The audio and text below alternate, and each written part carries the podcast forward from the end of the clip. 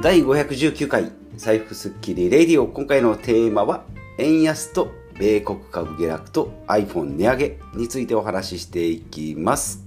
えー、まず雑談ですけども今日が隔離生活9日って最終日ということで、まあ、今日対象ですね。久しぶりに太陽のこう下に出るということでもう暑いのか窓の外を見る限りはかなり暑そうなんですけども毎日ですねエアコンの効いた部屋で9日間生活しましたので汗をかくのはですね筋トレの時だけということでこのなまった体がですねどんな感じになるのかっていうのがまた明日から楽しみじゃないかなと思っております。で今回のですねお話円安とえー、米国株の下落と iPhone 値上げということで、まあ、円安はですねニュースで聞いておりますし、まあ、米国株下落はですね、まあ、そんなに効かないんですね。っていうのが、まあ、円安になってるので本来であれば2割下がってる米国株もですね円安になってるのでその分マイルドになって、まあ、5%とか10%ぐらいの下落になってるという感じになっております。で iPhone 値上げはですねここ最近言われております。え、ー、と1ドル？130円超えたあたりからですね、えー、まあちょっと値上げになるんじゃないの？iPhone 値上げになるんじゃないの？って言われてたんですけどもこの7月1日からですね。値上げになっては各社値上げ、え、しております、まあ、そのお話をしていきたいなと思います。でまずですねえー、まあ、結論ですけれども、まあ、時間、毎回言っておりますが、時間を味方につけて、まあ、10年、15年ですね、時間を味方につけて長期投資をしていきましょう。ということで、まあ、iPhone はですね、まあ、欲しい時に買おうというのが結論ですね。で、株式投資は死んだ人、それから忘れてた人ですね、投資してたの忘れてたよっていう人がですね、好成績を取るというのが、え今までの、え、判例となっておりますので、え、そんな感じで、まあ、愚直にやっていこうかなと。まあ、上がったり下がったりっていうのを、まあ、一応気にはするんですけど、売るか売らないかって言ったら売り売りません。ので、まあ、コツコツ投資をしていきましょう。というのと、あと、まあ、新しい iPhone はですね、また9月に出ますので、その時にまた、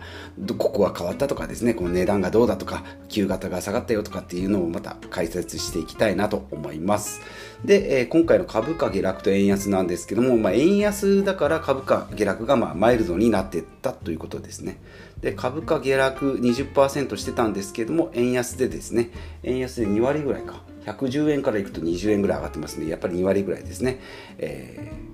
円安になっておりますのでその分ですね株価の価値が高くなり、最終20%下落してても5から10%に、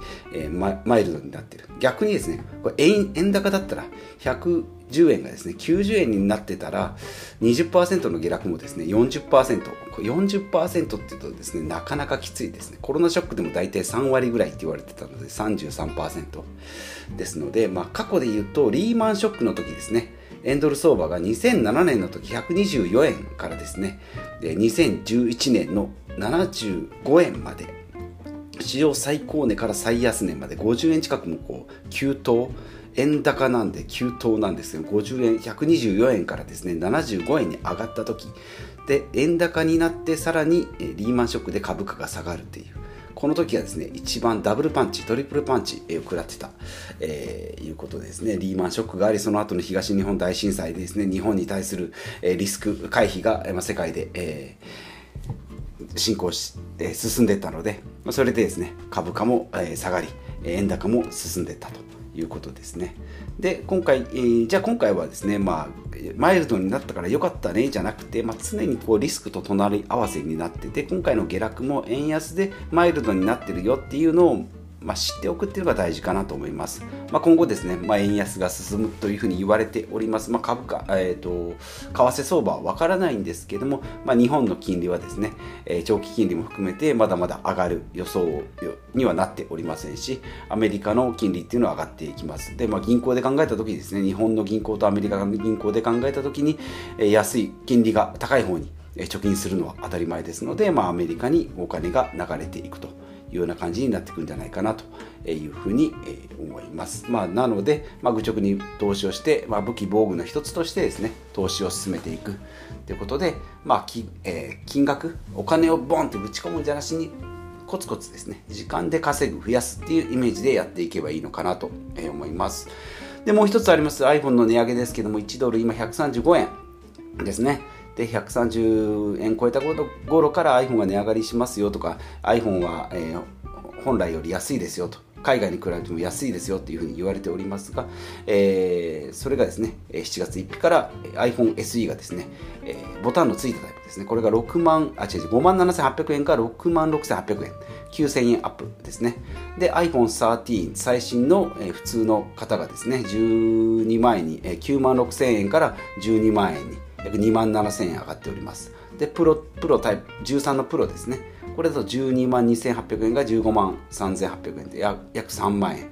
ぱり20%上がっております、まあ、これじゃあ iPhone もう売れないんじゃないよないの？って思うかもしれないんですけどこの方が売れなくてもいいんですよね。で9月にもう iPhone 出ますから。って考えた時にちょうど2ヶ月前にですねこれでボンって値上げしておいて新しいやつは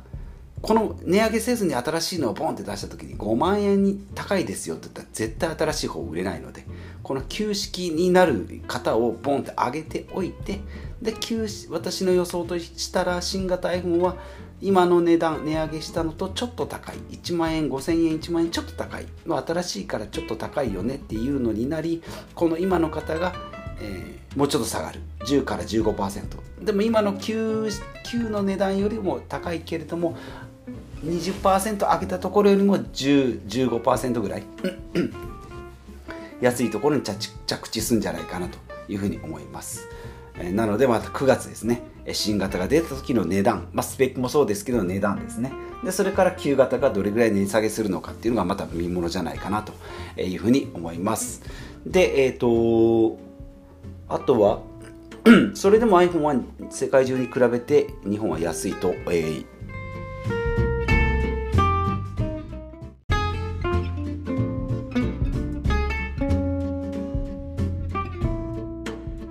はい、ちょっと放送が入ってしまいましたけども、えーと、続いて続きでいきますと iPhone が世界ではかなり安いと。いうふうに言われております。IT メディアニュースから引用しますけれども2022年ですね6月時点で iPhone13 の日本の発売は9万8800円。プロマックスは19万4800円。SE は5万7800円ということで、まあ、ブラジルがですねめちゃめちゃ高いと言われておりますけれども、えー13が日本が9万8000円のものが20万円。倍以上しますね。プロマックスも19万円が40万円。もうほぼ車買えちゃいますけどね。で SE3 ですね。5万7800円が11万4500円ということで日本の約2倍ですね。で日本に次いで安いのは香港タイ韓国マレーシア台湾ですね。アジア圏が大体安いと言われております。でアメリカは iPhone13 が8番目プロマックスが4番目の、えー、SE が3番目に安くと。いうことでも欧州も大体同じぐらい。アメリカとヨーロッパが同じぐらいですね、えー、日本を除く平均価格 iPhone13 は12万円でやっぱり日本よりも2割ぐらい高いということなので今回の値上げでですねだいぶその標準に近づいたほぼ同水準になっておりますので、まあ、円安の調整が入ったのかなというふうに思います。はいということでですね、えー、今回 iPhone は値上がりしますし、株価は下落します。円円は安くなっておりますが、今後もですね、為替相場と株式相場、それから iPhone の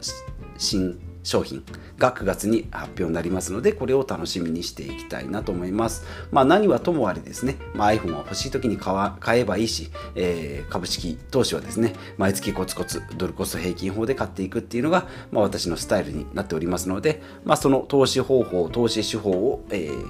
やりつつですね、えー、こういった市場の、市況の変化に伴ってまた解説解説というほどでもないですけどね。私はこう思いますよっていうのを発信していきたいなというふうに思います。ということで今回もですね最後までお聴きいただきましてありがとうございます。毎週木曜日は資産運用の話と